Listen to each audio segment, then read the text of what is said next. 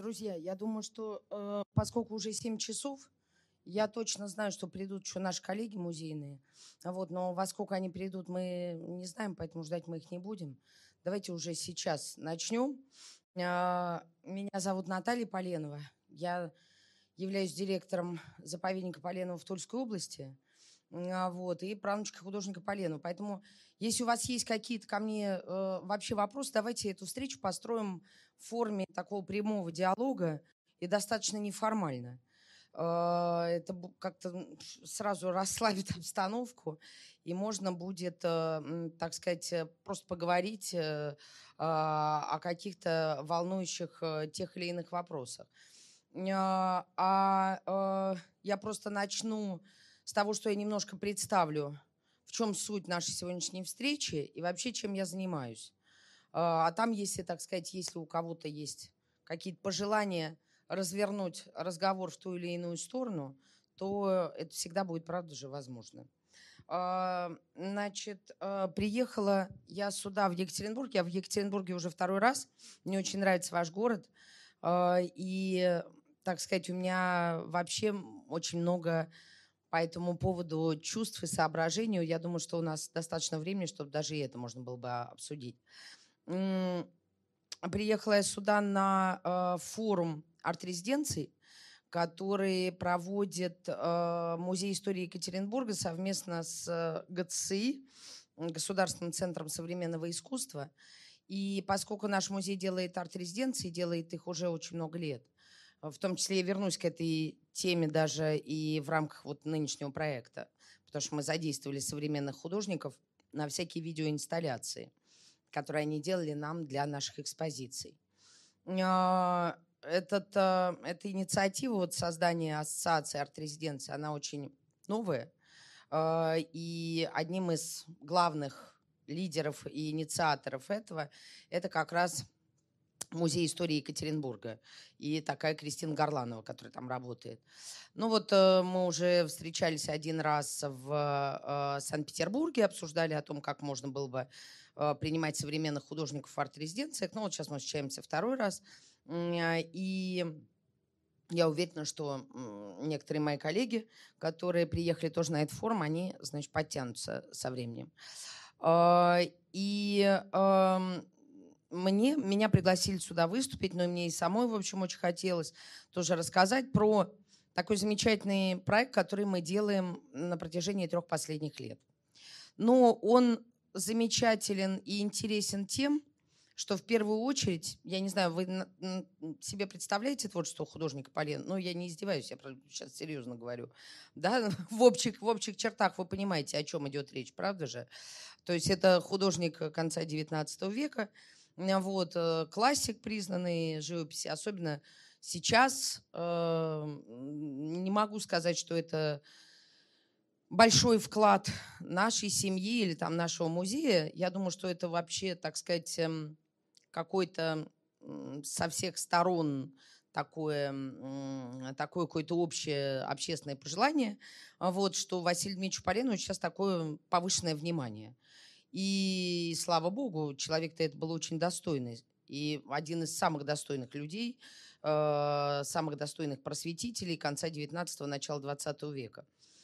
Э, настолько э, большое к нему внимание, что сейчас проходит большая выставка в Третьяковской галерее, э, посвященная 175-летию Поленова. Причем сначала была такая идея, что проведут э, совместную выставку Репин-Поленов. Обоим им исполняется 175 лет в этом году. Но потом было принято решение разделить этих двух живописцев. И Поленову Репину отдали, так сказать, одну часть в начале этого года, Поленову отдали вторую часть в конце года. И так получается, что одним нашим прекрасным классиком-передвижником открылся этот год, другим он завершается. А, интерес к этой выставке гигантский. Мы к ней имеем отношение достаточно посредственное потому что, с одной стороны, мы одни из самых главных партнеров этой выставки. Из нашего музея на этой выставке экспонируется 82 предмета, включая Поленскую диораму. Из 150 предметов на выставке 82 – это большой вклад. С другой стороны, все, что касается пиар, раскрутки, маркетинга, там, рекламных акций, образовательные программы и так далее. Это все взяла на себя Третьяковская галерея. Поэтому, э, так сказать, мы наблюдаем за этим с восхищением, с долей восхищения, уважения и почитания к нашим коллегам. Вот, но это проходит, так сказать, параллельно, как некое столичное большое действие. Мы с этим Третьяковскую галерею поздравляем от души. И э, э, так вот, Василий Дмитриевич Поленов, если смотреть на его творчество в ракурсе живописи и образовательного процесса конца 19-го, начала 20 века, это человек, конечно, нетривиальный и очень достойный во всех отношениях. И как, по сути дела, какой-то религиозный искатель, и как философ, и как живописец, и как композитор. Ну, такая масштабная личность, прям, скажем, такой, если не побоюсь этого слова, русский Леонардо э, в том разливе, в котором возможен русский Леонардо в конце XIX века. И, э, в принципе, почему бы не взять, да и не сконцентрироваться на этом? И как бы достаточно это большой большое поле, да, большой топик, так скажем, большое уже такое поле изучения его деятельности, чтобы уже не выходить за рамки этого конца реалистического искусства, начала модерна, э, всех этих художественных колоний и, и прочее, с чем связан Василий Поленов.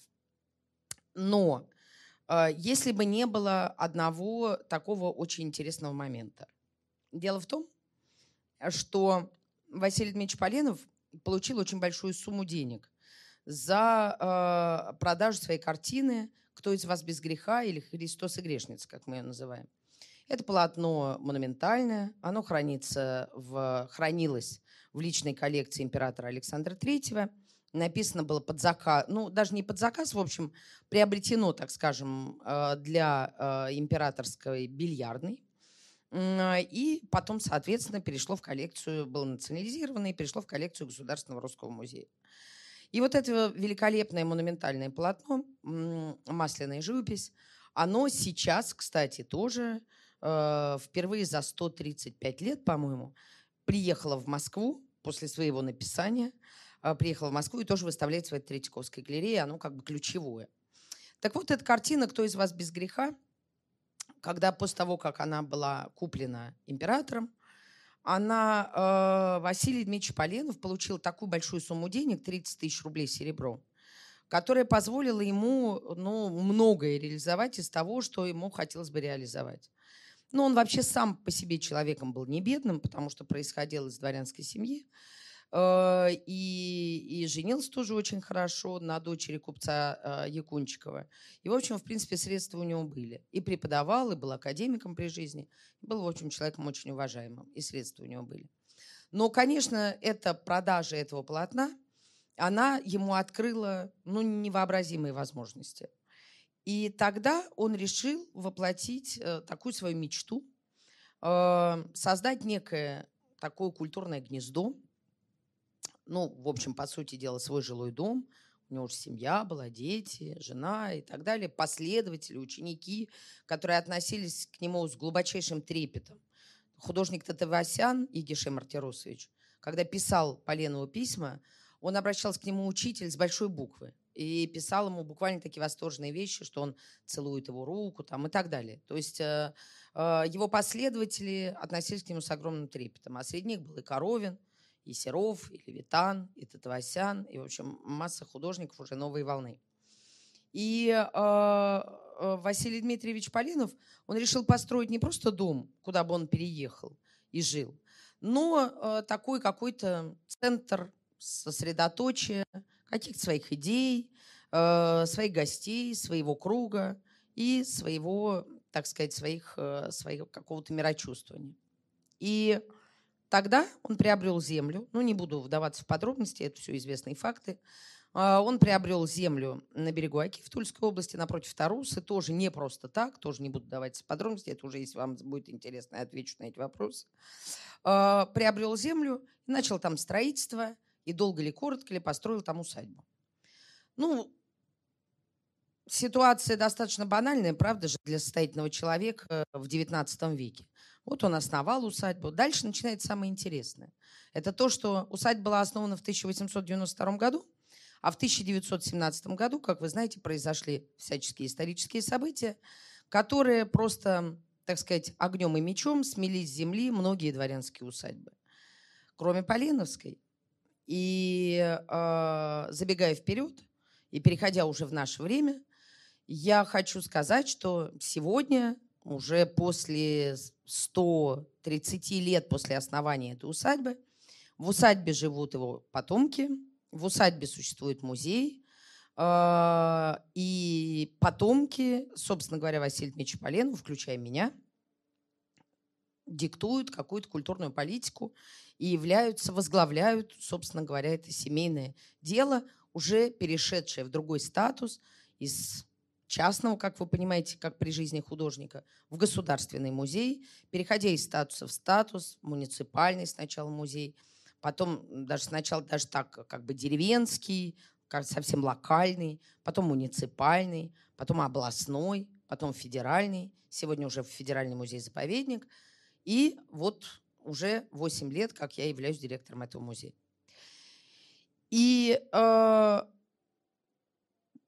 несколько лет назад э, у меня возник такой вопрос, э, основанный на э, моей работе в этом музее в качестве экскурсовода и потом в качестве там уже, соответственно, руководителя. Вопрос у меня этот возник, основываясь на постоянном контакте с посетителями. А посетители, что хотят гости наши, даже, ну, назовем их гостями, в общем, по сути дела. Вот, что они хотят? Они все время приходят и говорят, а как так получилось, что усадьбу не сожгли? А как так получилось, что потомки здесь до сих пор живут? А почему так вышло, что вы э, руководите этим музеем э, и, и как это вышло? И по сути дела у меня лично на эти вопросы ответов не было, потому что я и сама в общем не знала, как так получилось. То есть получилось, ну, существуют какие-то определенные апокрифы, что вот да, Поленов завещал, но мало ли кто кому что завещал в 20-е годы, правда ведь? Ну, вот. А, вот он, умирая, сказал. Ну, мало ли кто что, умирая, сказал в 20-е годы. То есть насколько это соблюдено, насколько это... Алис, садись сюда поближе.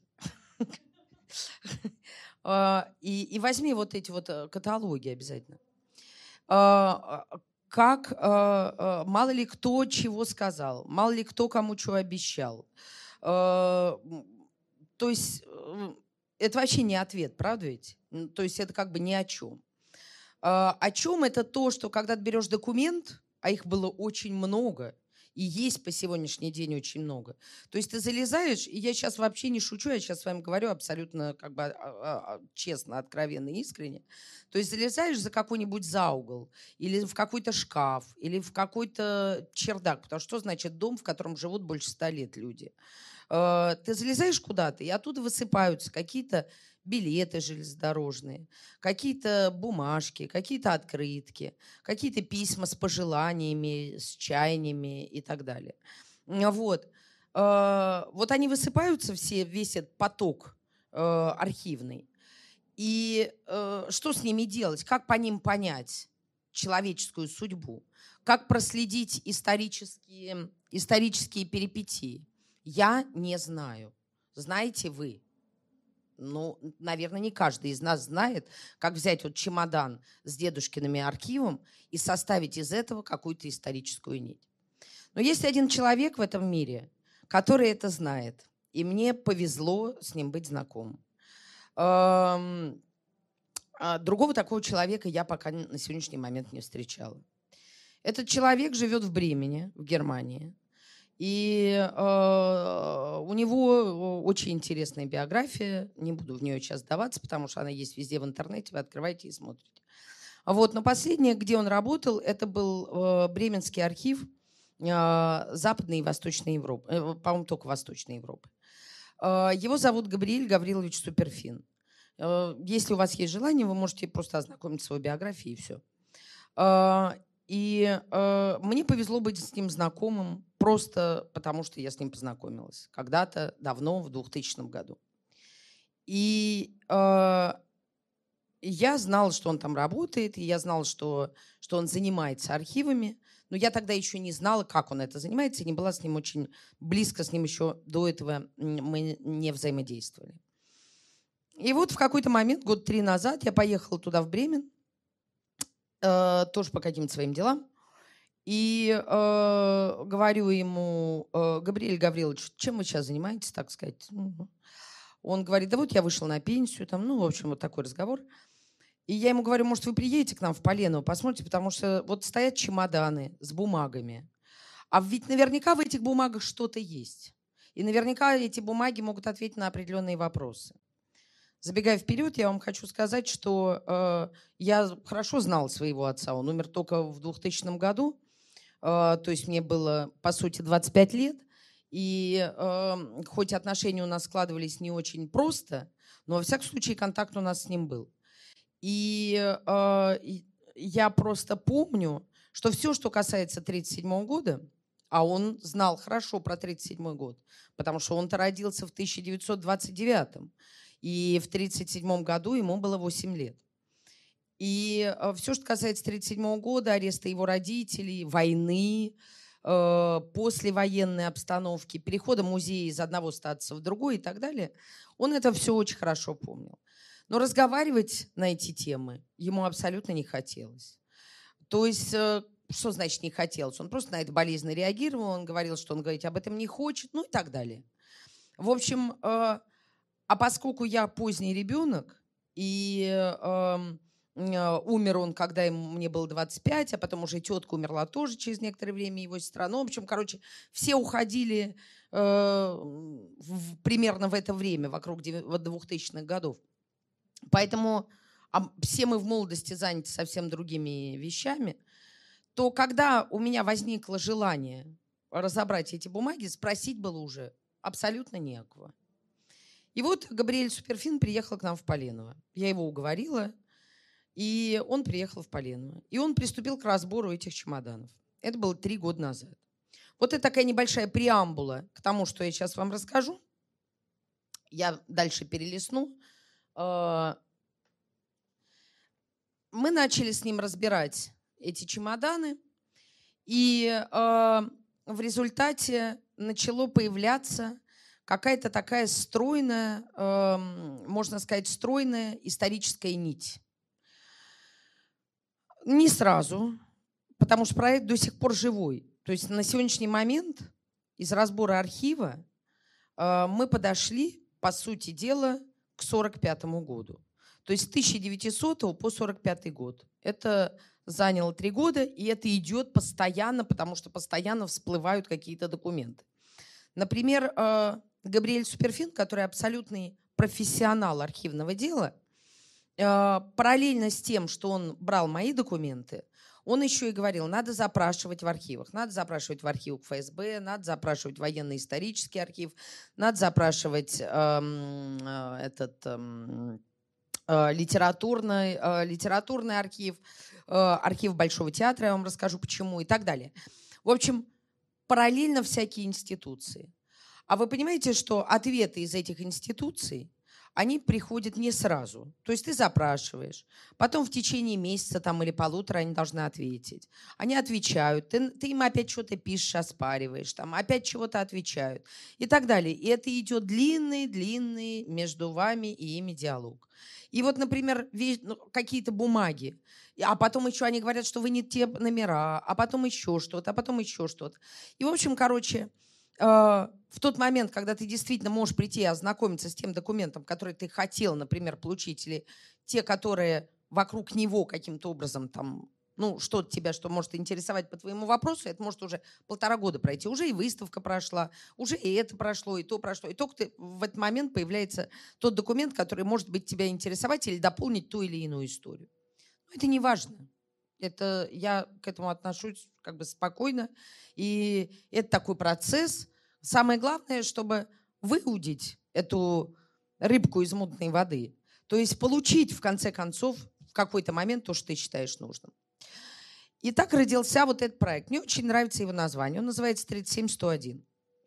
В общем, по сути дела, как потом оказалось, 17-й э, год для Поленовых не самый трагический. Э, год э, национализации усадьбы прошел для Поленовых безболезненно. Во-первых, в первую очередь потому, что Поленовы, ну, вот это, мне кажется, сейчас звучит, может быть, достаточно банально, и вы можете оспорить это все. Но Полину не вступали ни в какие, ни в какие э, так сказать, конфликтные отношения с местными жителями. Э, это можно оспорить, разумеется. Ну, кто вступал в конфликтные отношения.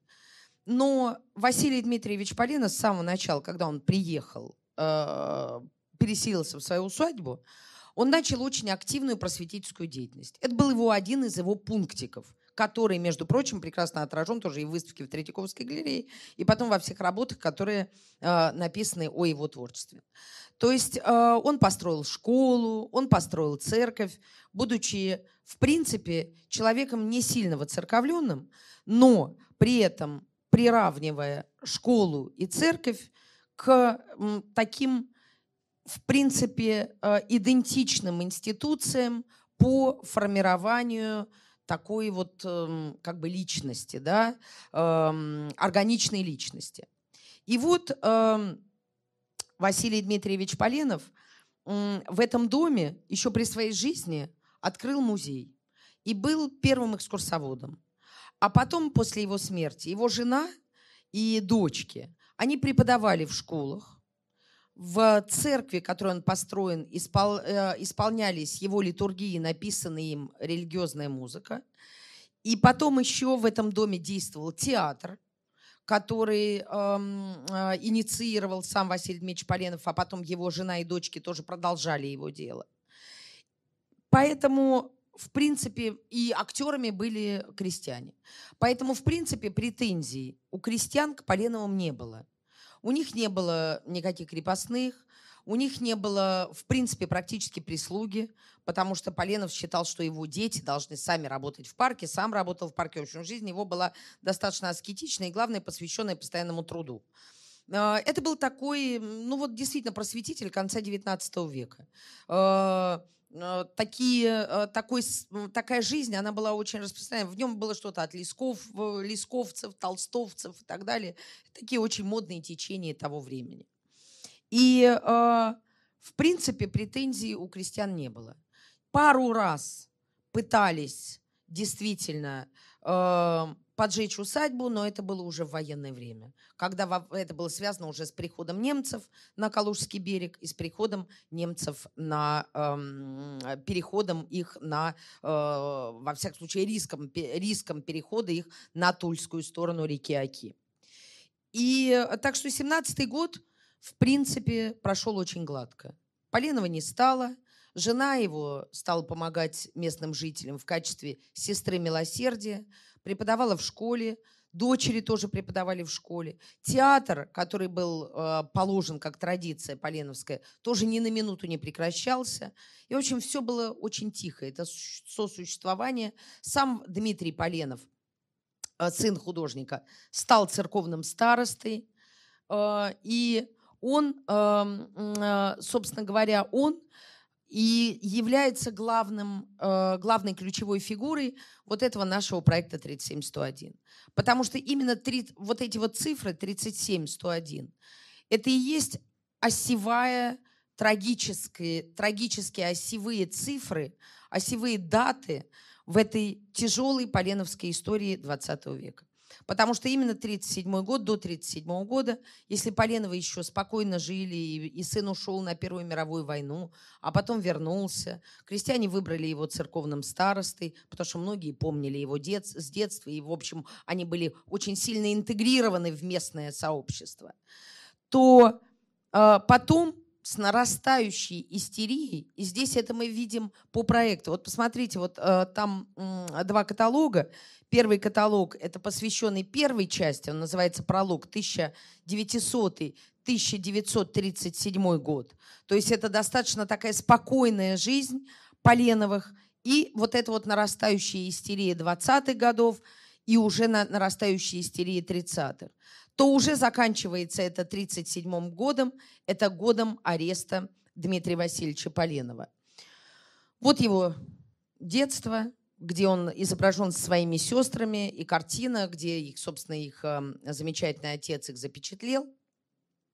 Потом, что у меня здесь? Я все время сбываюсь. Я, к сожалению, абсолютно не умею пользоваться PowerPoint. У меня мой рассказ и PowerPoint идут ровно параллельно всегда. Сейчас вот. Вот, вот я вам сказал, что он идет, э, Дмитрий Поленов идет на фронт, награжден он Георгиевским крестом.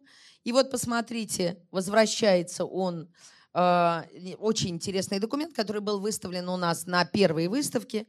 Это вот когда он возвращается в 18 году с фронтов Первой мировой войны, и там э, приговор Конюшинского сельского общества по старому стилю, постановление местных крестьян о том, что Поленов может остаться навсегда жить в селе Бехово. Посмотрите, сыну художника, Георгиевскому кавалеру, значит, вот такие вот крестьяне, они ему выписывают ему такую, по сути дела, охранную грамоту.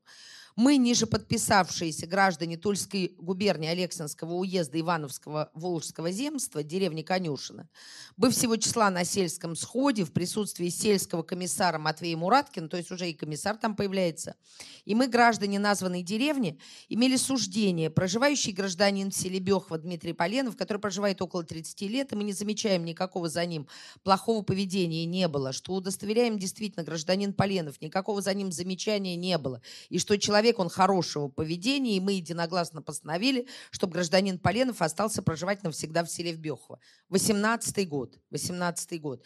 То есть Дмитрию Поленову дают такую крестьяне охранную грамоту, он остается в своем доме, становится первым директором музея своего собственного отца э, и продолжает там его деятельность. Поленов сам уже был очень сильно больной человек. Он вообще долго болел э, перед... Э, а, перед своей смертью и даже уже а, какое-то время не вставал, поэтому к нему была при, приглашена медицинская сестра, с которой познакомился а, Дмитрий Васильевич Поленов во время Первой мировой войны, Анна Павловна Султанова. Очень интересная у нее судьба тоже. Анна Павловна вообще проживала в Тифлисе. И там она вышла замуж за князя Николая Давидовича Вачнадзе. Но князь Вачнадзе э, был э, расстрелян как меньшевик в 20-е годы. И она бежала оттуда в ужасе со своим маленьким сыном, который был из, по рождению Георгий Николаевич Вачнадзе, а переименован в Юрия Николаевича Султанова, взял фамилию мать, ну, он был, она ему дала свою фамилию, для того, чтобы он не носил фамилию своего отца, его не настигли репрессии. И она уезжает в Центральную Россию для того, чтобы в общем, как-то спрятаться и устраивается с сестрой милосердия на фронтах Первой мировой войны. Там они знакомятся с Дмитрием Васильевичем, и Дмитрий Васильевич приглашает ее сиделкой к своему отцу. Приезжают, в общем, долго ли, коротко ли, они поженились. И у них рождается сын Федор Дмитриевич Поленов, это получается мой отец. И э, э, Дмитрий Васильевич и Анна Павловна занимаются своим собственным домом, который стал музеем, водит экскурсии. Дмитрий Васильевич первый директор, его жена принимает гостей. И вот видите, как выглядит в этот момент дом. Но наступает очень тяжелое время. Поленов, когда умирает, ну и до его смерти, начинается уже голод. 20-е годы, это очень тяжелый момент. И э, Поленовы тогда думают каким образом они могли бы, э, может быть, как-то обезопасить себя, и не только обезопасить себя в качестве культурной институции, в качестве своего бесценного наследия. Это правда, что Поленов, умирая, сказал своему сыну, я прошу тебя только об одном, не отдавай дом в чужие руки. И дом наполнен бесценными коллекциями. Это и картины Василия Дмитриевича Поленова, и картины его учеников э, Коровина, Серова, Васнецова. Это потрясающее декоративно-прикладное искусство, это Майолика Врубеля, это театр, но самое интересное – это традиции, которые там сохраняются. То есть Поленовы, что бы ни происходило, обязательно на Новый год ставят спектакли, э, обязательно э, и со своими детьми, и крестьяне приходят, тоже играют в театре. И так продолжается очень долго, даже во время войны. Ну, я уж не говорю про то, что это существует и сегодня, но э, даже вот в это время проходят новогодние елки, проходят праздники. Э, Поленовый продол... дом продолжает жить так, как он живет всегда. И вот чтобы придумать такое, что можно было бы каким-то образом не то чтобы даже обезопасить себя, но и получить какого-то хорошего покровителя. И тогда им приходит в голову, что они могут заключить договор на бесплатную аренду с большим театром, ну, а что может быть еще более влиятельное и более такое мощное, так сказать, покровитель для семьи Поленовых, если не большой театр? Они заключают договор с, дом, с большим театром на создание некого дома отдыха. То есть сначала этот дом отдыха носит э, характер таких как бы bed and breakfast, то есть, ну, по сути дела, каких-то летних таких, летнего времяпрепровождения – но со временем, поскольку срок с 1932 года сроком на 5 лет, то со временем это уже приобретает такую уже форму действительно дома отдыха, который и летом, и зимой. 32 год. Значит, вот видите, это документ, который мы запрашивали, кстати, из архива Большого театра. То есть для того, чтобы мы знаем, например, э, я знала, что даже будучи маленьким ребенком, я знала о том, что у нас был дом отдыха Большого театра. И я обращаюсь к нашему архивисту, Габриэлю Гавриловичу Суперфину. Говорю ему, вот был дом отдыха Большого театра, а как бы понять, ну, как бы, как найти хотя бы какие-то зацепки для того, чтобы действительно понять, что это действительно было, что как это вообще развивалось. И, и он говорит, ну а как? Это надо запрашивать, во-первых, Аргалии, Российский государственный архив литературы и искусства.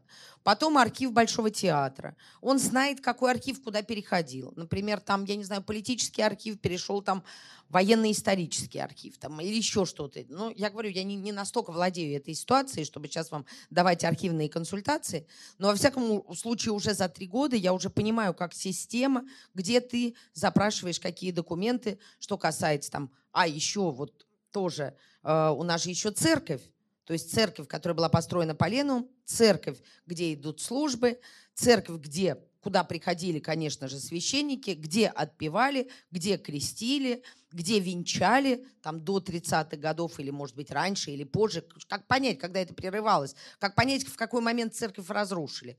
Соответственно, параллельно идет несколько-несколько таких исследовательских нитей, а, вот. И все это, как только вырастает эта исследовательская нить, мы делаем по этому поводу выставку. Итак, дом отдыха Большого театра. А, ну, что сказать про дом отдыха Большого театра? Естественно, 1932 год. В 1935 году появляется эта цифра 101. То есть мы приближаемся к 37-му, проект называется у нас 37 дробь 101. А, мы э, приближаемся к цифре 37, и начиная с 1935 года появляется эта цифра 101, 101 километр. Специальным указом 1935 э, года о паспортном режиме инакомыслящие и люди как бы асоциальные и маргинальные должны селиться за 101 километром. И вы знаете, удивительное дело происходит в этот момент с Поленово. Я начала с того вам говорить, что э, Василий Дмитриевич, когда строил свою усадьбу, он э, планировал, что будет какая-то особая такая художественная колония да, у него, что это будет особый какой-то его уголок, что это будет особый круг. Э, то есть э, там будут его ученики, там будут его последователи, там будут члены его семьи, там будут люди Поленовского круга вокруг него группироваться. И поэтому не просто так, что это рядом с Тарусой. Таруса называют русским барбизоном, Таруса удивительное абсолютно место. Один из эм, таких эм, творческих гнезд, творческих городков, да, вокруг, э, ну, вообще в Центральной России. Там и Цветаев, там и Борисов Мусатов, Цветаев и его дочки, разумеется, Ариадна Ефрон и, и, и далее. А с 1935 года Таруса становится 101 километром. А кто считается в, те, в то время, кто должен жить за 101 километром? Люди, освободившиеся из исправительно-трудовых лагерей? Священники, их семьи, интеллигенция, дворяне. Ну, кого не истребили в лагере, да? А, и, и опять дом Поленова. А, вот это творческое гнездо, задуманное Василием Дмитриевичем, оно с этим 101 километром продолжает свою эту мысль, да, особой какой-то художественной, интеллектуальной колонии, но просто с теми же людьми, но просто получившими другой статус. Если до этого они считались элитой общества и творческой интеллигенцией, то сейчас это маргиналы, бывшие языки, но при этом это те же самые люди. Это Осоргины, э, это Раевские, э, и э, это Цветаевы. Это вот все, кто населяли в тот момент Тарусу, кто не имели права селиться ближе 101 километра, ну и другие города, как Тарус, там и Малый Ярославец и так далее, формируется такое кольцо 101 километра вокруг Москвы. И Дмитрий Васильевич Поленов, сам прош... Ну, еще пока не прошедший через лагеря, но понимающий, какое время наступает, и еще пока находящийся под защитой Большого театра, он э, дает им право и проживание в Поленово, и рабочие места. Таким образом, в музей приходит работать дочка Александра Дмитриевича Самарина, первого оберпрокурора Священного Синода, а, а на самом деле потомственного дворянина, и дочка Александра Дмитриевича Самарина и его жены Веры Савишной Мамонтовой, известной девочки с персиками. Ну вот, Елизавета Александровна Самарина приходит работать у нас. И потом, когда ее мужа, э, художника Чернышова, расстреливают, она остается одна с двумя детьми. Дмитрий Васильевич не только ее берет на работу и не только берет проживание, но и как бы усыновляет этих детей, по сути дела. Вот. И формируется такое, э, такое сообщество вокруг музея Поленова, и вот появляется эта цифра 101. А, но мы приближаемся к 1937 году. А, Дом отдыха Большого театра разрастается, и там появляются новые люди. Если сначала директор первого Дома отдыха Большого театра Малиновская дружила с Поленовыми и была с ними достаточно близка, и была к ним как бы благосклонна, то э, дальше уже приходят новые люди, сменяются директора. Потом, вы же помните, 30-е годы, э, репрессии накатываются. И тут, понимаете, интересен этот проект еще и тем, что вот мы видим э, там уже следующий каталог. Это э, 37-45 год. Здесь Габриэль Суперфин, если вы ознакомитесь с его биографией, вы, знаете, вы узнаете о том, что он составлял так называемую хронику текущих событий. Вот здесь вот такая своеобразная хроника текущих событий, только связанная с семьей Поленовых. То есть здесь отражены э, разные этапы жизни семьи Полиновых как бы в зеркале истории 20 века. Мы видим факты из жизни семьи. То есть, например, э, ну, например, такое. Аня уехала в Москву. Это речь об Анне Павловне, да? Аня уехала в Москву. Федя просил привезти ему бюст Пушкина. Почему мой отец просит привезти в 1937 году ему бюст Пушкин? Потому что Пушкина юбилей. И все говорят про Пушкина. Ставятся сказки в местном, э, в местном театре, сказки Пушкина и так далее. И поэтому вот мальчик восьмилетний просит, чтобы ему привезли бюст Пушкина. А в это время что происходит, например, э, в газетах? Мы вычитываем из газет – из, эм, из, разных, э, из разной прессы и из э, разных публикаций, из разной публицистики о том, что эм, в газетах приговор, расстрел всем, кроме Радика, Радыка и Сокольникова. Напечатаны последние слова обвиняемых. Они все на редкость стандартны, пожалуй, за исключением речей Радыка и Муралова. Ну и, и дальше, например, арест маршала Тухачев, Тухачевского, командармов, Корка, Убаревича, Якира и так далее. Выступление на пленуме ЦК, открытие Всемирной выставки в Париже, это бог с ней, сейчас мы увидим тут просто сейчас в газетах. А на всех предприятиях Тулы прошли обличительные митинги, уничтожить изменников Родины, кровавых псов фашизма скандировали и так далее. То есть накатывается уже такая истерия 30-х годов. И тут интересно личность Дмитрия Васильевича Полена. Вот представляете себе, вот мы помним, как он выглядел, да, наш Дмитрий Васильевич, сын художника Поленова. Вот он сидит в матросочке с своими двумя сестрами – воспитанные немецкой Бонной, э, папой с мамой, э, которые, папа известный художник, академик, автор «Московского дворика», эм, и проводящие свои каникулы в Германии, во Франции и в Италии, где отец показывал ему, там, я не знаю, флорентийские мозаики и оригиналы Микеланджело. Да? Вы представляете себе его вот детство, да? Вот. А вот он Георгиевский кавалер в 18 году, где он прошел всю Первую мировую войну, потому что он не мог остаться в стороне его и как бы пошел на фронт. И там на Первой мировой войне он служил вместе э, с Георгием Осоргиным, знаменитым э, э, расстрелянным впоследствии на Соловках, отраженных, ну, в общем, во всех и в, в архипелаге ГУЛАГ у Солженицына о нем очень много, в общем, мученик Словецкий. А, Георгием Осоргиным. А вот, значит, крестьяне говорят ему, что за ним никакого плохого поведения не было, и вот он может остаться. И вот это вот, вот он стоит, и, и после чего он, вот после всего этого он хоронит своего отца, которого он уважает, естественно, и боготворит. На руках у него четыре сестры, потому что он единственный сын, и четыре сестры. И отец ему говорит, прошу тебя только об одном, не отдавать этот дом в чужие руки. И дальше все, отец уходит, вот дом, наполненный коллекциями, да, бесценными. Вот эти четыре сестры, вот Георгиевский крест, вот все его наследие. Вот. А в это время в Туле скандируют «уничтожить кровавых псов фашизма». И вот эта вот машина историческая, она катится на тебя, катится. И ты стоишь один перед ней с твоими четырьмя сестрами и с последними словами отца. Вот и ничего сделать не можешь. И выбор у тебя только один. Как бы остаться человеком, наверное, мне так кажется сегодня, глядя на все эти документы, остаться человеком или не остаться человеком. Потому что не остановить эту машину невозможно. Не, как бы не противостоять историческим событиям тоже невозможно. Итак, 1937 год.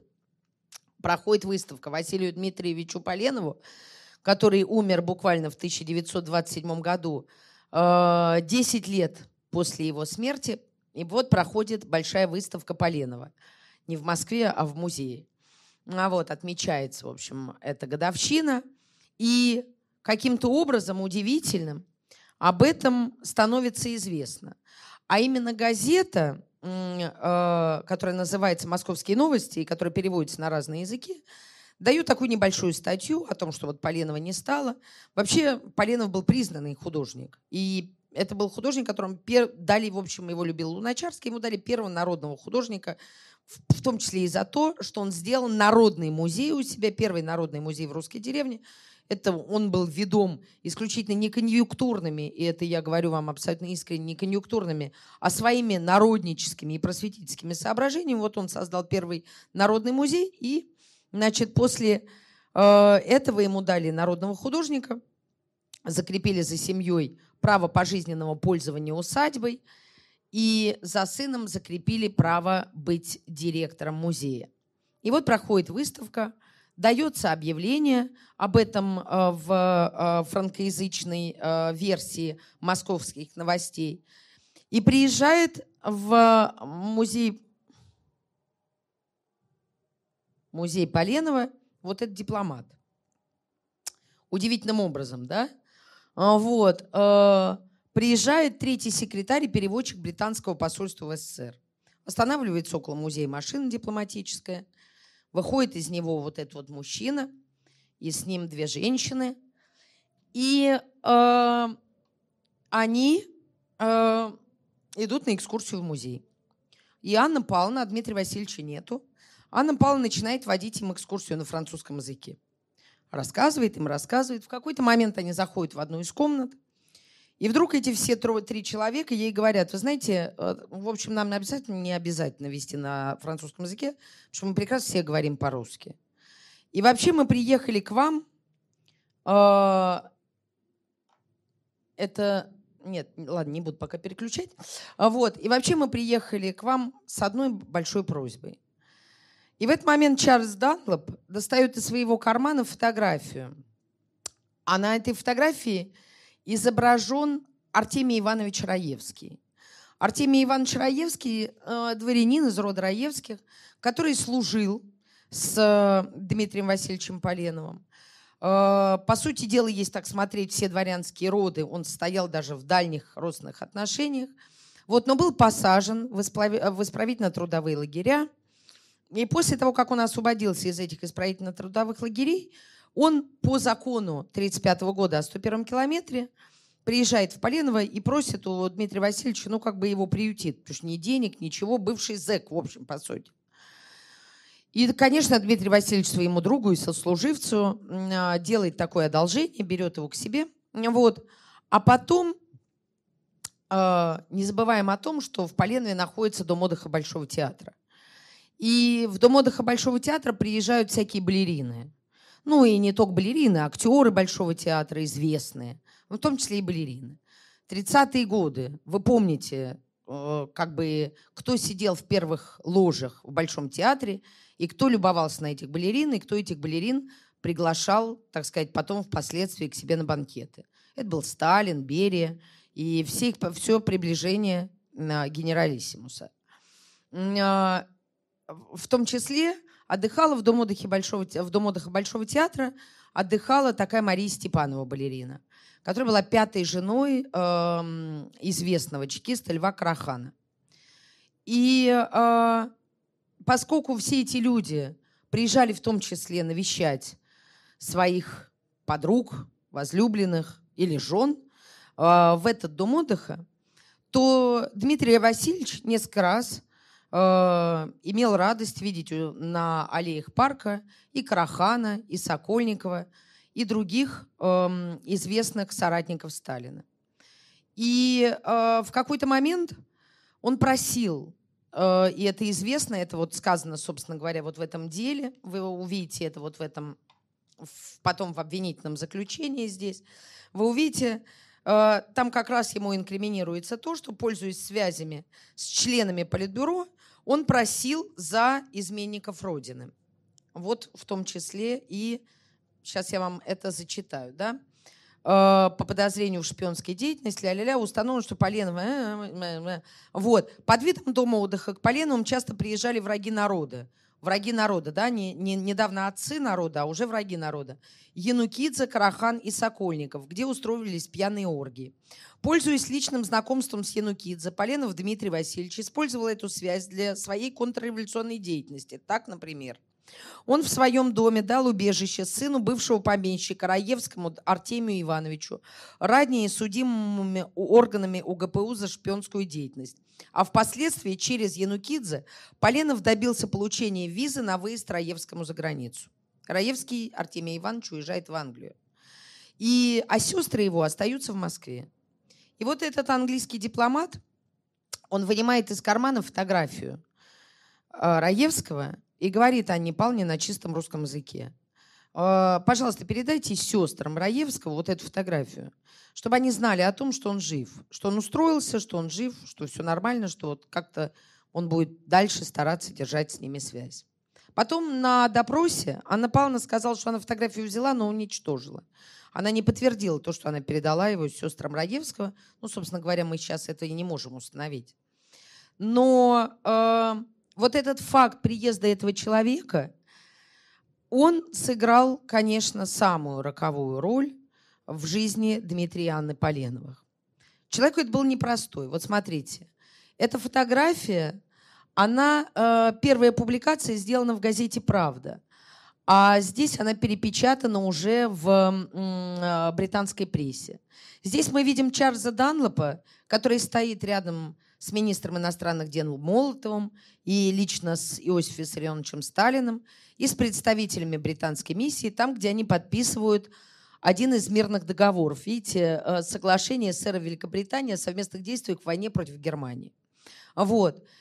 Чарльз Данлоп э, здесь, это другой уже, э, Чарльз Данлоп э, здесь вот присутствует на встрече на самом высоком уровне в качестве переводчика. До этого он был одно время комендантом Владивостокской крепости и э, участвовал тоже в войне э, союзников э, э, с японцами и имел даже несколько японских орденов. И там, во Владивостоке, он знакомится ну, примерно с такой же семьей, как Поленовы. Тоже такие, в общем, небольшие мелкие дворяне, э, вот, которые явно очень сильно монархического, так сказать, содержания, потому что потом, когда я ездила к потомкам Данлопов в Англию э, и смотрела их семейный архив, явно было понятно, что э, они очень сочувствовали там армии Колчака, Деникина там и так далее, вот, и вообще отслеживали полностью, э, так сказать, все монархические течения в тот момент, когда они жили там в, в самое такое э, нестабильное время на Дальнем Востоке. И там он знакомится с этой русской дворянской семьей, влюбляется там в одну из дочерей, ее зовут Мария Моисеева. Э, они женятся, она становится женой дипломата – рожает двух детей, уезжает в Англию и, видимо, может быть, по каким-то тем или иным соображениям, которые сейчас нам непонятны, больше она в Россию не вернулась. То есть уже муж возвращается дипломатом в Англии британскую миссию один, без своей жены. И э, Мара Моисеева, какой она называла себя, э, когда уже проживала в Лондоне и была очень активной прихожанкой лондонского прихода, на э, Кенсингтон Гарденс, там, где служил, собственно говоря, владыка Антоний Сурожский, Антоний Блюм, э, известный такой подвижник, и она была с ним в очень дружеских отношениях, и тоже масса там денег жертвовала на приход и так далее. Понятно, что там она встречается с представителем русской иммиграции, и там она встречается с Раевским. И, видимо, скорее всего, эту фотографию она от Раевского получает, передает своему мужу. Ну и дальше мы уже все знаем. В общем, через несколько дней после того, как это произошло, Поленовых Дмитрия Васильевича и Анну Павловну арестовывают как английских шпионов. Буквально небольшая пауза. Вот еще один иностранец в 1937 году приезжает в Поленово. Это, это очень интересная история вообще. Это боксер э, Гарри Штайн, э, еврей, проживающий на территории, но уже начинающей нацистской Германии. Он в какой-то момент понимает, что сейчас, в общем, будет не очень хорошо. При том, что он снимается в фильмах, и в фильмах там, где эм, э, как бы, которые смотрит Гитлер, где играет Ольга Чехова, любимая артистка Гитлера. И, эм, например, такой фильм «Любовь на ринге» — это известный как бы фильм, то, что там вот играет Ольга Чехова, и понятно, что фюрер смотрит его несколько раз, он ему очень нравится. И там задействован этот Гарри Штайн. Но он понимает, что его сейчас уже ничего не спасет, и поэтому он решает стать в Советском Союзе политэмигрантом. Приезжает в Советский Союз, но ему абсолютно не дают статус политэмигранта, а наоборот просят, ну, желательно бы вам уехать отсюда. В общем, он не получает статус, не получает никаких документов и решает, но это просто такая интересная пауза, вот, решает где-то провести время. Он находит, как мы потом видим это в документах, в показаниях Анны Павловны, которые она дает эм, в НКВД, э, поскольку удивительно, что под эту выставку я заказывала дело своих деда и бабки э, в, в управление Тульской области, в ФСБ. И мне было предоставлено это дело и моего деда, и моей бабушки.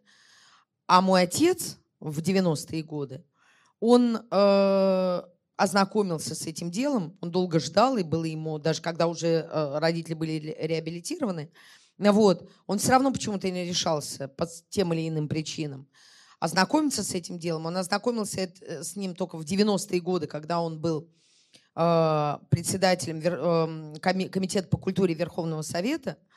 И, э, видимо, пользуясь своим статусом или думая, что статус его как-то обезопасит от тех или иных вопросов, вот, он пошел, ознакомился с этим делом, не копировал его ничего, он просто хотел увидеть только одно. За что их посадили. Он прочел, за что их посадили, никому не сказал, вернулся домой, все.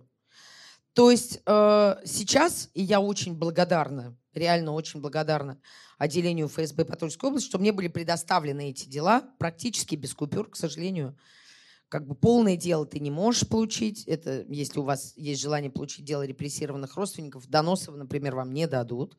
То есть они будут исключены. Там из 86 страниц мы получили там или там из 100 с лишним 82, по-моему. Ну, в общем, что-то такое. В общем, там 20-30 страниц мы не получили, то, что касается именно доносов.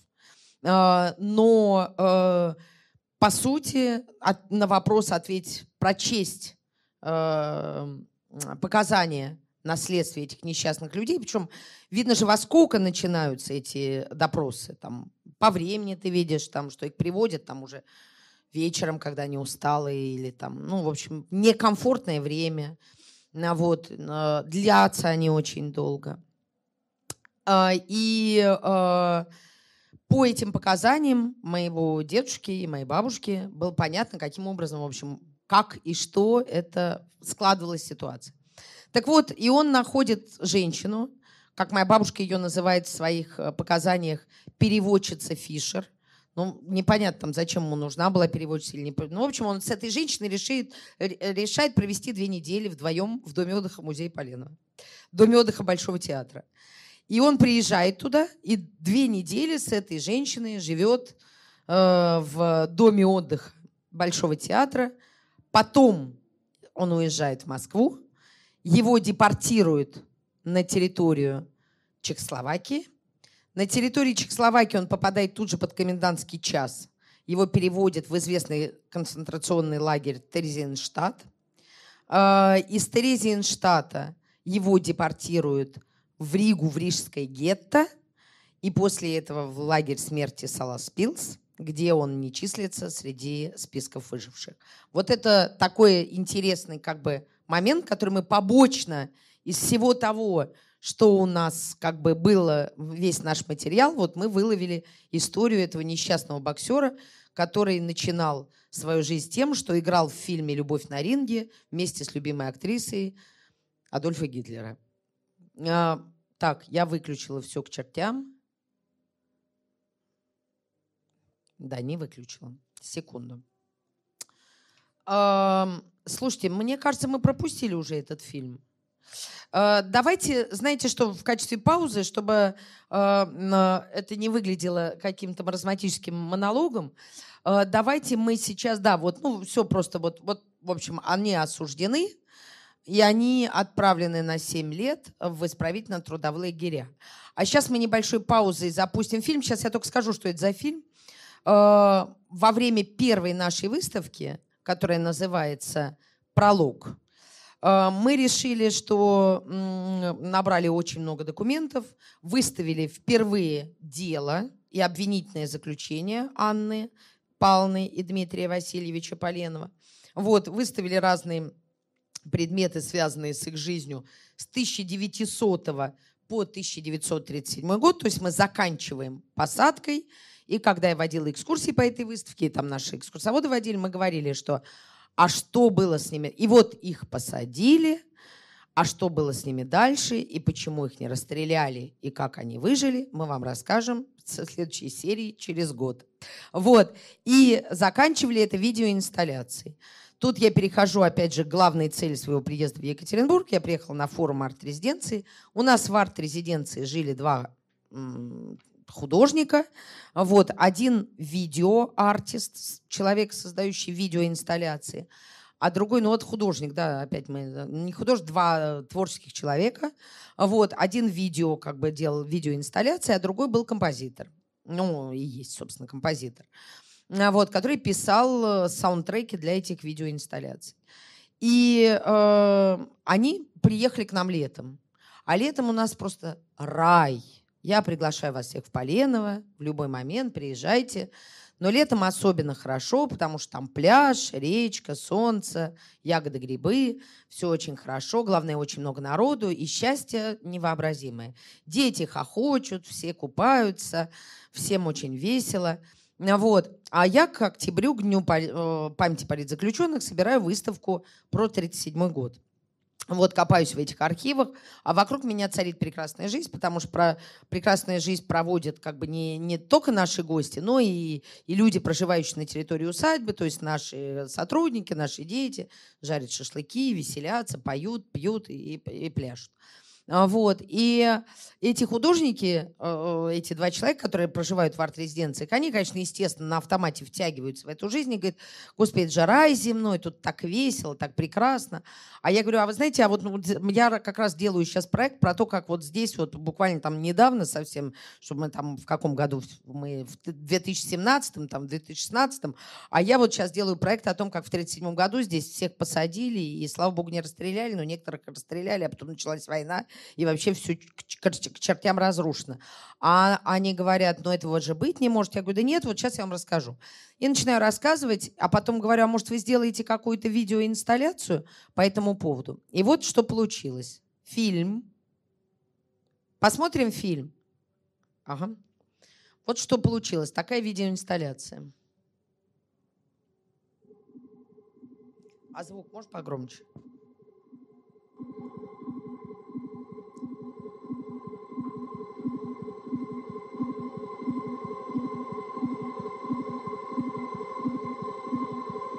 Это очки Дмитрия Васильевича, пенсне. Это ключи, которыми он открывал музей, ключи первого директора музея. Вот кричат совы. Это крик совы, это когда их арестовывали в ночь, когда их арестовывали, в парке кричали совы, и поэтому их сын восьмилетний эту как бы травму нес через всю жизнь. Больше всего на свете он ненавидел сов, и больше всего на свете он боялся вот как бы крика совы. Дочь Поленова Ольга Васильевна, постройки усадьбы.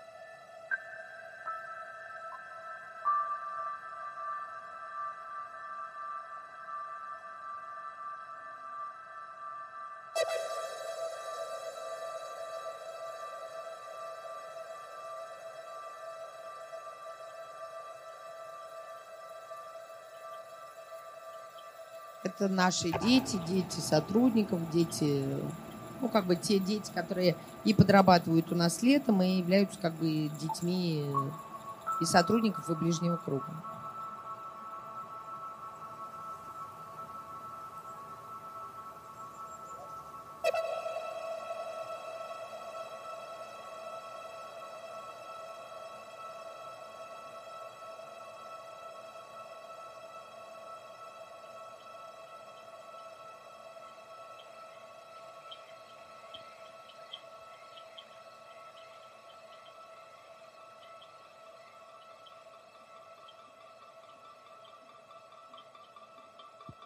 И эта видеоинсталляция, она у нас как раз проецировалась там на экране во время нашей первой выставки. То есть были... Э, первая выставка была построена именно на том, что вот, как бы, там было очень много изобразительного материала, я имею в виду еще картины там какие-то, фотографии. Потом Дмитрий Васильевич Поленов, он же был биологом, и поэтому он зарисовывал всяких рыб, потом э, животных, следы животных, делал замеры.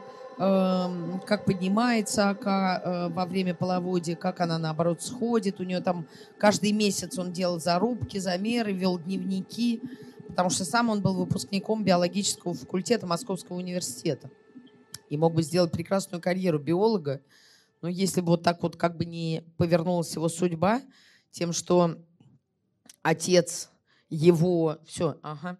Давайте вернемся обратно к нашей этой проекции. Так, да, да. А, ну, сейчас мы пролистнем. Сейчас, секундочку, посмотрим, что у нас тут. Да, так вот, значит, 23 октября 1937 года их арестовывают. Вот с ними вместе их сын, восьмилетний Федор Дмитриевич, кричат совы. И действительно потом дальнейшая э, его, его, его жизнь вообще была связана с ненавистью к этим достаточно безобидным несчастным животным. А, вот, потому что он настолько их не любил, что как только он слышал крик совы в парке, он был уверен, что это к какому-то несчастью, и что это знак э, какой-то, и хватал ружье, и бежал, и начинал палить, да-да, палить по деревьям, вот до тех пор, пока эти совы с этих деревьев не падали, и дошел до того, что перестрелял из всех, и э, долгое время потом еще сов не было в парке вообще. А сейчас вот они появляются, и мне, наоборот, приятно не глядеть, потому что ни, ни к какому несчастью, мне кажется, они не ведут.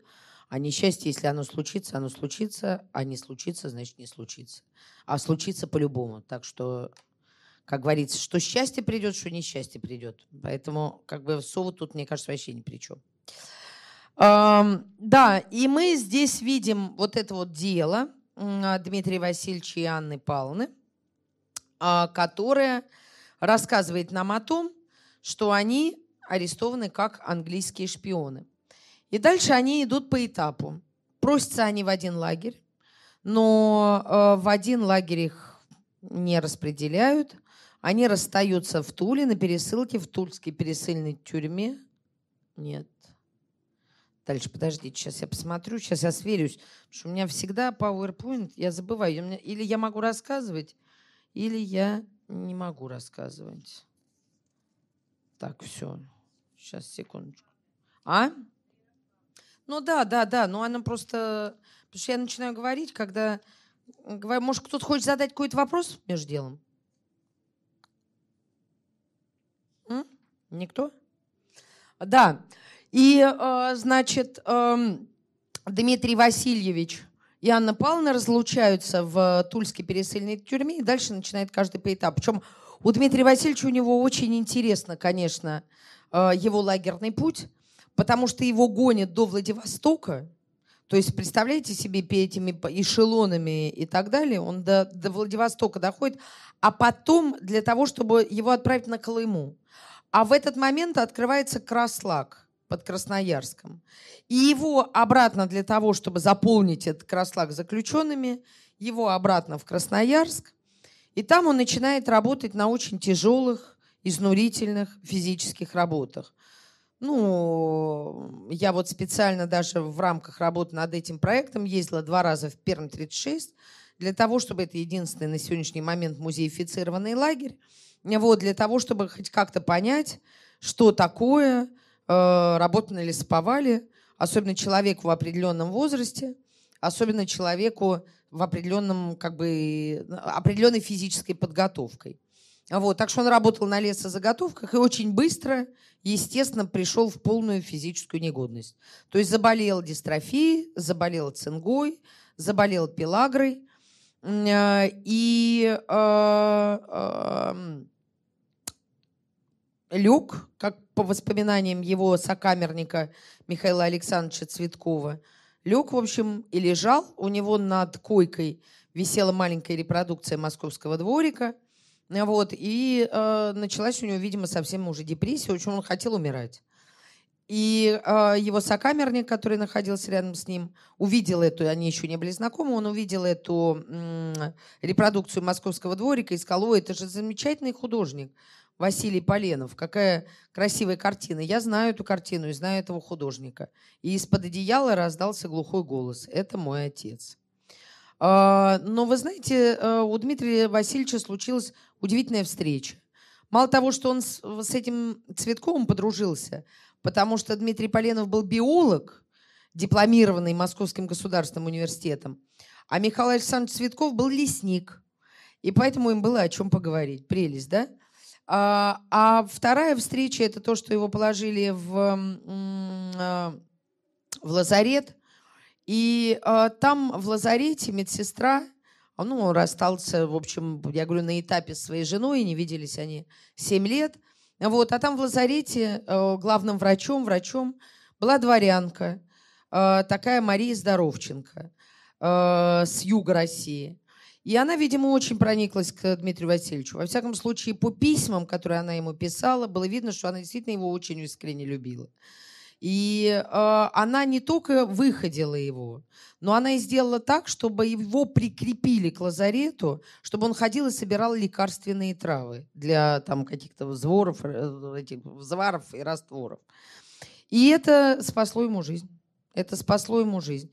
Конечно, о каком-то романе, судя по письмам как бы речи не идет о каком-то их сближении, но бесспорно сближение было какое-то очень такое духовное, потому что он был очень сильно болен и практически уже умирал, а эта женщина помогла ему, просто помогла ему сохранить жизнь. А, подписывалась она МЗ, и мы узнали о том, что как ее зовут, но, к сожалению, мне, поскольку я не являюсь ее потомком, мне не дают ее дело. А, и я не могу ничего сказать о ней, где она похоронена, например, или что-то такое. Но зато почему-то каким-то чудесным образом нам дали дело ее брата родного. О чем мы узнали, кто ее родители, откуда они, с юга России и так далее. Вот. Поэтому об этой Марии Здоровченко нам уже какие-то вещи известны, но было бы замечательно рассказать о ней больше, потому что, в общем, благодаря ей мой дед спасся. И когда, вот забегая вперед, уже произошла амнистия, и ему разрешили вернуться обратно. А, вот. Он еще, он не смог уехать сразу. Он, ему пришлось 6 месяцев провести в Красноярской больнице, чтобы вообще хоть как-то еще, еще больше прийти в какой-то более или менее вид, чтобы можно было бы ему ехать на поездах, а там же не, не, не один поезд, а несколько этапом также добраться обратно домой. Вот, Ане Павловне повезло больше, чем ему, потому что она сразу стала медсестрой. А вот. И так медсестрой, также по этапу, из одного лагеря в другой. А вот. Она проследовала до Коми-Лага. И э, там, в городе или в поселке Пизмок, э, она была медсестрой и э, отбывала там свое заключение. Вот. Но интересно, что она писала вообще очень многие э, вещи, которые она писала оттуда – они говорят о том, что она абсолютно была к этому морально не готова. То есть э, она пишет, что она увидела жизнь такой, какой она даже ее себе не представляла. Вот, ее многое удивляет. Вот, она пишет параши, как здесь выражаются и так далее. То есть ко многим вещам она была не готова. И вот тут начинается наш второй проект. То есть второй, э, вторую публикацию, которую вы взяли, это вот Первую выставку мы сделали, открыли мы ее в 2017 году, вот эту выставку. Называлась она «Пролог», э, потому что куратор этого проекта, да, Габриэль Суперфин, не, ну, как бы решил, что так должна она называться. А, вот, и э, в этой, э, в этой части мы рассказали до 1937 года, до того, как они ушли в лагеря. А потом следующий проект, уже мы открыли э, следующую выставку в 2018 году. Она называлась «Маяк жизни». Сейчас я расскажу, почему она называется «Маяк жизни». А, и э, мы ее открыли в прошлом году, значит, в 2018 тоже на День памяти политзаключенных. Но, по идее, третью мы должны были открыть в этом году, но, к сожалению, у нас уже произошли всяческие, всяческие подвижки из-за юбилейного года, потому что сейчас 175 лет Поленову идет, и нам надо как бы принимать участие в куче всяких э, важных э, юбилейных таких э, мероприятиях. Поэтому мы не успели в этом году сделать третью выставку. Мы сделаем ее в следующем году, потому что работа идет. Мы набрали уже много материала, и следующая будет посвящена 1945-1960 годам. По сути дела, это уже и как бы смерть Дмитрия Поленова и э, приход на директорский пост его сына Федора Дмитриевича, о котором мы только что вспоминали и говорили о том, что он как он боялся и не любил сов, вот, и как э, его как вообще его жизнь развивалась в тот момент, когда родители арестовали, и, по сути дела, он остался сиротой. Так вот, значит, маяк жизни. А, он рассказывает, вторая часть рассказывает о том, а, как жили, как жила семья и выживала в тот момент, когда кормилец находился в лагерях. То есть мало того, что э, арестовали первого директора музея, но и арестовали, по сути дела, главу семьи. Я вам сказала, что уже к 1937 году он поднабрал всех родственниц с расстрелянными мужьями и с, э, э, так сказать, э, сиротами детьми. У него на руках был сын его жены от первого брака Юрий Николаевич Султанов, сын этого меньшевика, князя Вачнадзе. И музей, дом, который нельзя было отдавать чужие руки, дом отдыха Большого театра. Вот так вот он подходит как бы к моменту своего ареста. Дом отдыха Большого театра, который в это время уже заполняет и начинает как бы претендовать уже на все здания Поленовской усадьбы, говоря о том, что нам уже не хватает второго этажа. Желательно было бы, чтобы вообще музей был ликвидирован, вся усадьба была отдана под Большой театр, под Дом отдыха Большого театра. Все коллекции были переведены в Третьяковскую галерею или какой-нибудь другой музей, который это возьмет себе. Э, ну а сами Поленовы уж пусть разбираются как хотят. Э, дом, главный основной дом, должен называться корпус номер один. О чем на, эта табличка и повешена. За три дня до ареста Поленовых в Поленово приезжает новый директор Дома отдыха. Анна Павловна его встречает, и Светский его спрашивает, ну как вам здесь нравится? Он говорит, ну, в общем, здесь, конечно, неплохо, но хорошо бы отсюда убрать двух человечков. Через три дня арестовывают э, Дмитрия Васильевича и Анну Павловну. Они уезжают, остаются сестры Дмитрия, дочки Василия Дмитриевича Поленова. Итак, э, вот, собственно говоря, цитата «Почему это маяк жизни?» э, Анна Павловна пишет своему мужу, но это уже в 1942 году, «Лишь надежда на возвращение дает силу жить, бороться со всеми тяготами и невзгодами моего безрадостного существования. Бехова, поскольку Поленова еще тогда не было названия, это деревня Бехова, это она находится как раз рядом с усадьбой, Бехова – это маяк жизни. Как далеки мы сейчас от этого маяка, мы одинокие путники.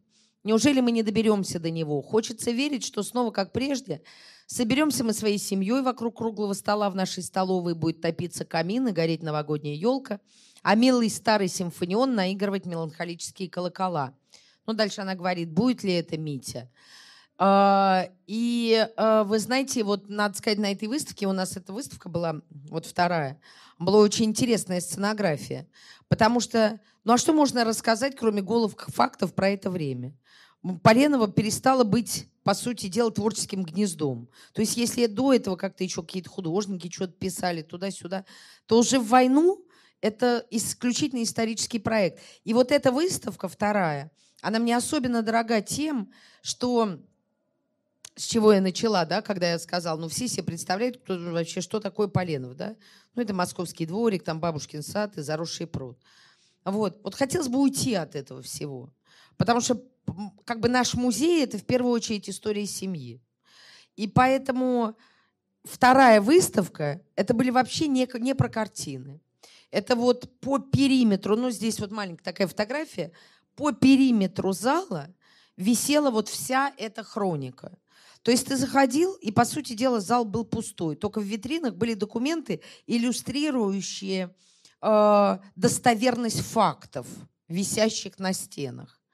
А по, по периметру так сверстана, графи, красиво графически сверстана была вот эта вот большая длинная хроника, которая, по сути дела, ты подходил и смотрел, что сверху Поленовые нарядили новогоднюю елку, а снизу расстрелян Бабель. Вот. Сверху Федя читает Пушкина, а снизу арестован Тухачевский.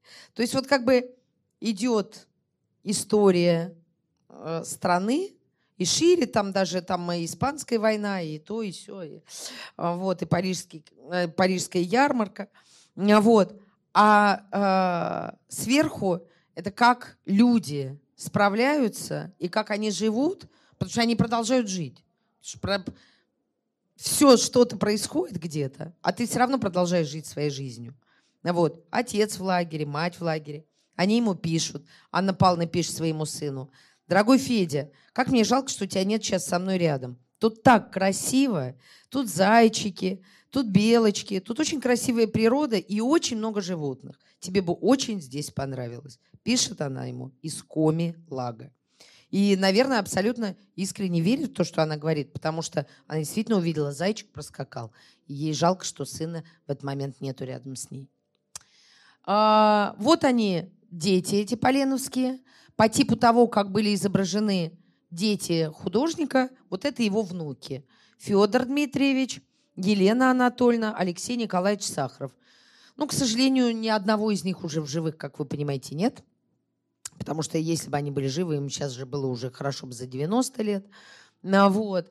Поэтому, э, а вот так вот они выглядели в 40-е годы, когда они жили, не уезжая никуда, в своей усадьбе, потому что другого дома у них просто не было. Э, и также Федор э, Дмитриевич, вот в тот момент, когда посадили э, Анну Павловну и Дмитрия Васильевича, мы видим фотографию, что сын Анны Павловны Юрий Николаевич Султанов и Федор Дмитриевич Поленов обращаются, ну, он, он, сколько ему лет, да, Федор Дмитриевичу Поленову 8 лет, вот, они пишут письмо, э, обращаются они в этот момент, сейчас я вам скажу, потому что если тут это не написано, но они пишут это письмо Молотову, э, потому что э, оно адресовано и даже было отправлено. И таких несколько писем от Дмитрия, э, от детей, а также от... Вы видите, какая разница да, между детьми Анны Павловны, что Юра Султанов был уже достаточно взрослый в этот момент. И как бы предполагалось, что старший брат возьмет за младшего какую-то ответственность. Но, к сожалению, так не получилось. И вообще вот эта личность Юрий Николаевич Султанов – он вообще очень, так сказать, эм, таинственный, потому что странная у него случилась судьба. Сначала он э, попал, э, э, не мог никак устроиться, несколько раз был замечен. А что такое, так будет, да? Это концерт, да? А может, просто слишком долго я говорю? Сколько времени сейчас, Алис? А, полдевятого, да, я уже заканчиваю. Все. А, значит, э, да, может, он наслоился.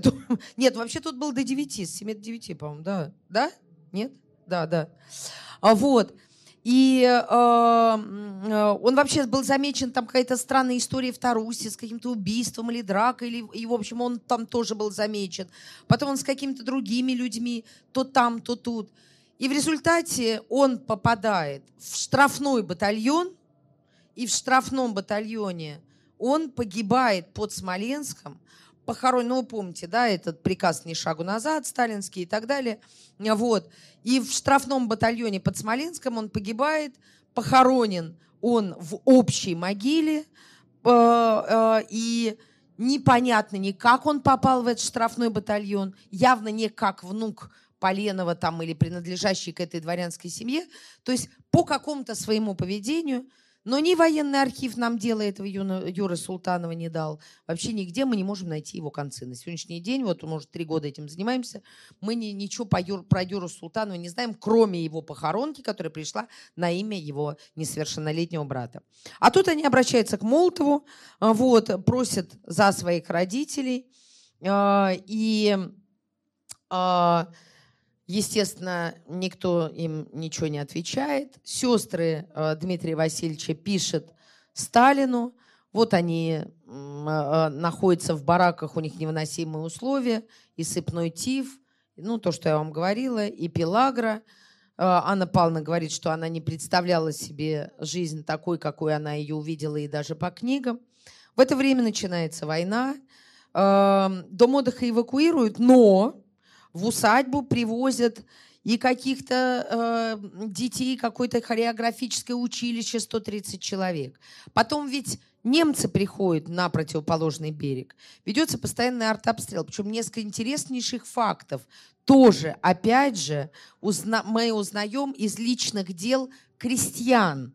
Потому что мы запрашиваем личные дела крестьян, там пионеры-герои. Например, у нас там известно, что у нас похоронен пионер-герой какой он совершил геройский подвиг, где бы узнать вообще про него.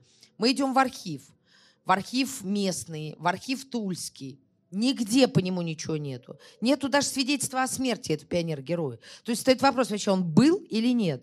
То есть известно, что после того, как он погиб, этот пионер-герой, за то, что он перевозил советских солдат на своей лодке там туда-сюда через реку.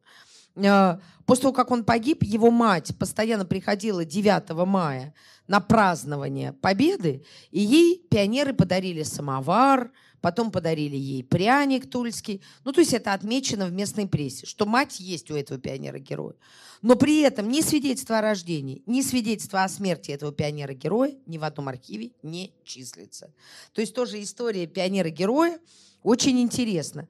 Но при этом, э, значит, э, музей живет, продолжает работать, несмотря ни на что. Часть коллекции эвакуирована. И э, 1944 году на волне патриотизма, на волне, как вы помните, открывается Троиц Сергиева Лавра, интернационал заменяется на новый гимн. В общем, войну надо выиграть всеми силами. И как вселить уверенность, так сказать, в возможности победы в народ? Ну, вспомнить о всем, о том, что задевает струны нашей души, в том числе о художнике Василии Дмитриевиче Поленове, который так воспевал русский пейзаж.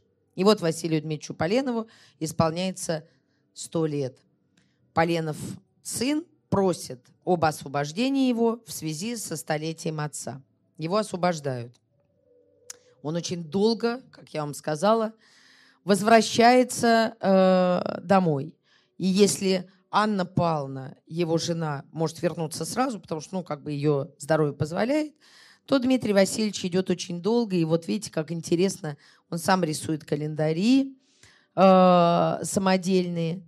И первая фотография э, с сыном Анна Павловна, Дмитрий Васильевич, изможденные, ну, не первая, нет, почему-то написали они в 47-м, почему это 47-й, там должна быть первая, другая, ну ладно, в общем, неважно.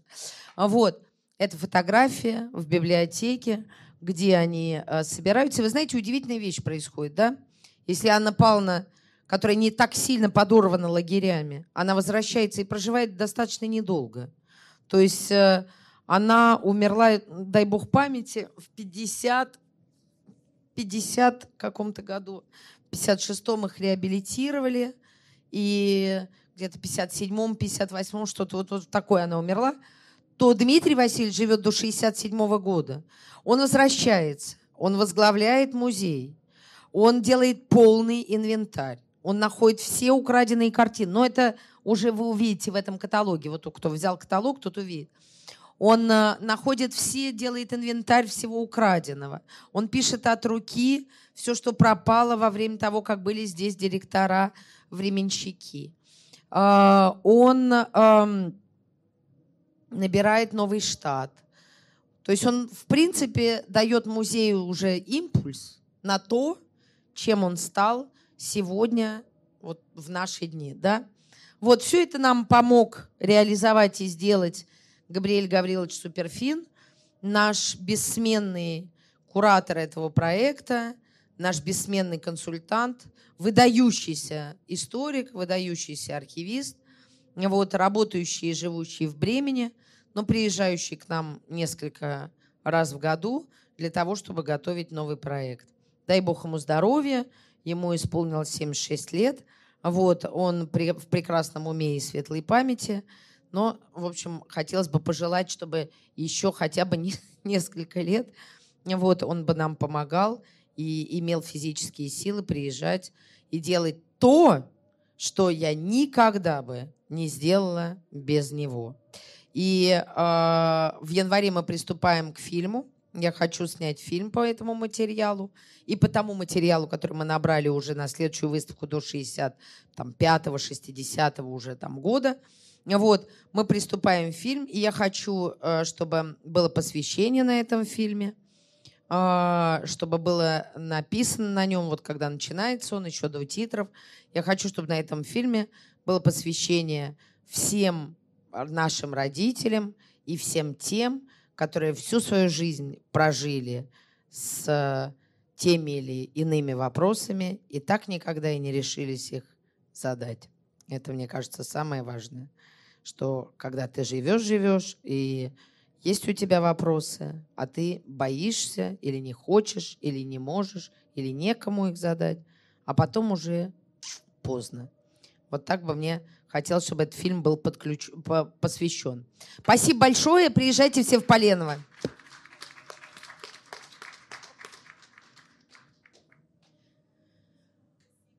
Если есть вопросы, задавайте.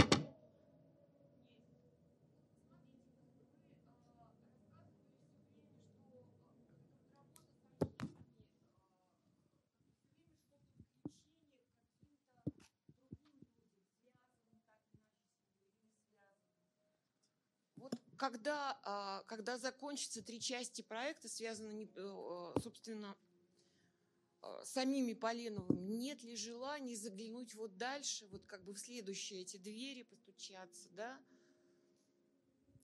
А, в какие двери? Ну вот а, в те, в те личности, которые постоянно всплывают, может быть, как-то... Постучаться вот... в двери вечности у меня точно нет, нет желания. Не вечности вот те личности, я, может быть, не в микрофон говорю, а. вот эти личности, которые постоянно всплывают, вы упоминаете о них, да? Штейн, еще кто-то, вот более шире заглянуть. Ну, вы знаете, Есть я просто... Желание? Вот нет, я вам хочу сказать, что я с, с этого начала, э, что э, дело в том, что я директор музея. К сожалению или к счастью, вот, у меня так судьба распорядилась что я уже теперь директор не там маленького дома или там маленькой ну, там дом квартиры или там музей там это, а это такое огромное хозяйство этот заповедник. И э, у нас еще появляются филиалы, будь они неладны. А вот, ну как бы по-другому никак нельзя. Это не, ну к сожалению, к счастью, так что мы получили филиал в прошлом году в Туле, и там возможно, что получим еще филиал в Москве. Вот, поэтому э, я бы с удовольствием занималась бы только с вот этой э, узнаванием тех или иных э, фактов из жизни тех или иных семей. Э, это меня завораживает, и особенно если это имеет отношение ко мне, например, или там к истории моей семьи там в 20 веке. Потому что это очень живо, понимаете? Это вот я там Габриэлю задаю тот вопрос, который я должна была задать своему отцу, но я знаю, что он бы никогда мне на него не ответил там, потому что у него в ушах стоит этот крик совы, и он ему перекрывал сознание полностью. И поэтому э, я бы с удовольствием занималась бы только этим. Но, к сожалению, надо э, заниматься совсем другими делами, типа там поисков субсидирования там, на такой-то год. И поэтому, а кроме меня, это никто не, не может сделать. А вот, и поэтому я надеюсь, что один из наших филиалов, Тульский, будет заниматься именно этим. Семейной историей. Э, хотелось бы, чтобы вот это вот наши как бы новые подразделения, которые у нас появятся, вот что один из них, а может быть и оба, это были бы не музеи, а именно такие культурные центры, которые занимаются частной историей, семейной историей. Потому что вот мы прошли уже за три года этот путь, он небольшой но, э, то есть, как бы, но все-таки он за, занял место в нашей жизни, в нашем сознании, в, нашей, в нашем рабочем процессе. То есть это постоянный разбор архивов, сопоставление фактов там и так далее. Восстановление вот этой вот, э, вот этой вот как бы исторической правды, линии и так далее. Э, ну, вот надеюсь, что, может быть, у нас получится, что вот этот опыт, он мог бы служить опытом кому-то другому. И так можно было бы создать какой-то центр семейной частной истории вот в Туле, на базе тульского филиала, а может быть на базе и московского. Ну, об этом рано думать, но, в общем, ну, то есть нет, собственно говоря, не рано, это сейчас мы как раз думаем именно об этом, да. Да, спасибо как раз. Я вот об этом и хотела спросить, потому что, ну, действительно очень интересные параллели, да, Удивительная история с, э, с англичанином, правда? И с да. этим, и с немцем этим с тоже, немцем с боксером. Вообще... Понимаете, это же все, это же вот то, что я вам рассказывала, это же, не, я не пересказывала художественный фильм, да, какой-то, или там, э, а вот это вот э, реально факты, всплывшие там в прошлом году. А кто такой этот английский? А почему арестовали как английских шпионов? Вот почему? Если он даже не знал английского языка. А вот чуть копнул, И бац, и вылезает тебе этот англичанин, и за ним тянет целая история, и за ним тянутся нити к тому, и к другому, и к третьему. Удивительно. Понимаете, удивительно.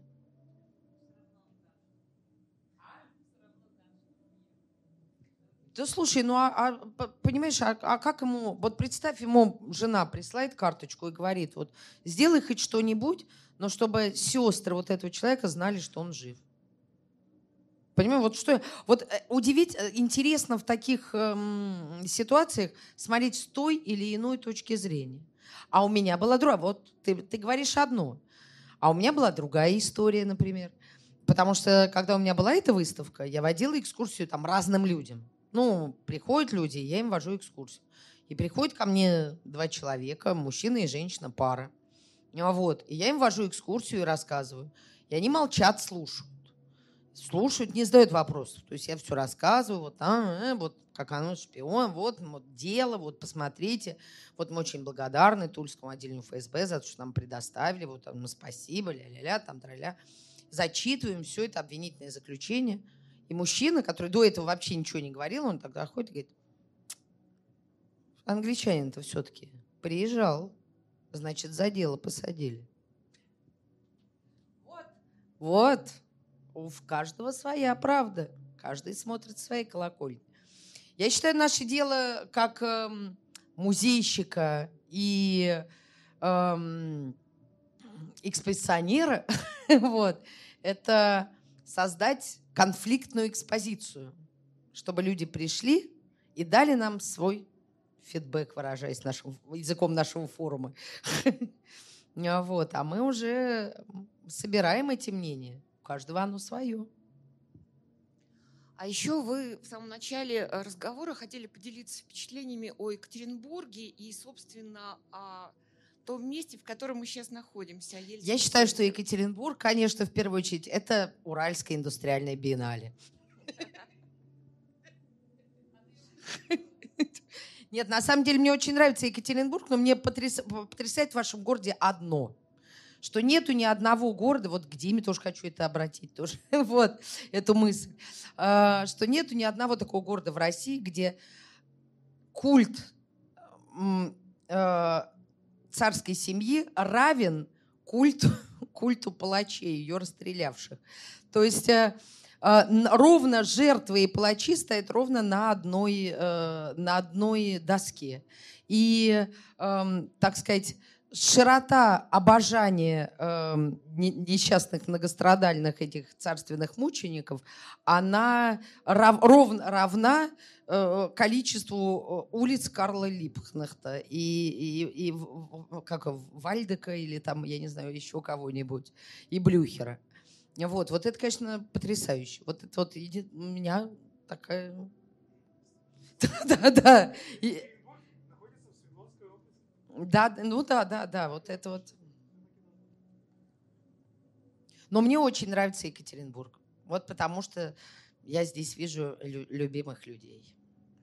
Диму, вот Алису. Кристина не дошла до нас. Но мы сейчас пойдем без нее пить. А пусть ей будет хуже. Такое-то.